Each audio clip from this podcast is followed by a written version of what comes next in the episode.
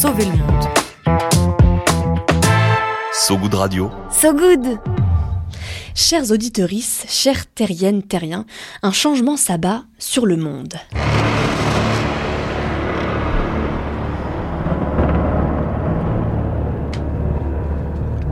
Du Royaume-Uni à la Nouvelle-Zélande, en passant par l'Afrique du Sud, une invention tout droit venue du cerveau humain parcourt les populations du monde. Elle promet de révolutionner notre pensée, notre santé, notre rapport à nous-mêmes, aux autres et au travail. Il s'agit de la semaine de 4 jours, ce curieux concept dont l'Islande s'est emparée dès 2015, l'Islande, ce pays ô combien précurseur, en même temps pas compliqué d'innover quand on est 4 sur un caillou isolé. La semaine de 4 jours est-elle donc en train de s'imposer dans le monde? En Afrique du Sud, un nouveau rapport vient de sortir. Il concerne le premier essai de la semaine de 4 jours sur le continent africain.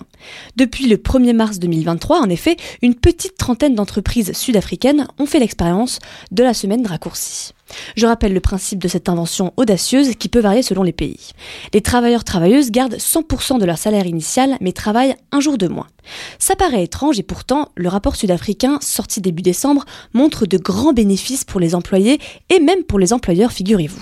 Quelques exemples pour mieux comprendre. Un chiffre d'affaires moyen en hausse de 10,5% pour les entreprises, une augmentation de la productivité des employés de 49% et un taux de démission en baisse de 11%.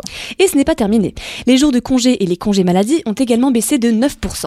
Par ailleurs, un tiers des participantes et participants ont vu leur stress baisser. Un chiffre qui n'est pas anecdotique. Rien qu'en France, selon l'Institut de veille sanitaire, 480 000 personnes seraient en état de détresse psychologique au travail. Le burn-out, lui, concernerait 7% des salariés. En France et ailleurs, et ailleurs, la semaine de 4 jours permettrait d'améliorer la santé mentale des populations. Une amélioration de la santé mentale des travailleuses et travailleurs, mais aussi de l'entreprise, au point que 92% des participantes et participants à cette expérimentation sud-africaine veulent continuer le processus. Même son de cloche côté employé, 13% d'entre eux ont, ont, carrément déclaré que même pour de l'argent, ils ne retourneraient pas à une semaine de 5 jours. Des résultats qui sont très encourageants, avec néanmoins quelques ombres au tableau. Les entreprises sud-africaines ont réduit de 12% le temps de travail contre 20% pour la plupart des pays. Et plutôt qu'avoir choisi comme jour off le lundi ou vendredi, comme cela se fait souvent, l'Afrique du Sud a jeté son dévolu sur le mercredi, voire parfois deux demi-journées par semaine, empêchant donc une vraie coupure. L'expérience montre aussi qu'il est nécessaire d'encadrer les entreprises dans la transition de 5 à 4 jours. Pour l'instant, ce sont surtout les jobs de bureau qui expérimentent la semaine de 4 jours. L'objectif serait de l'étendre à tous et toutes.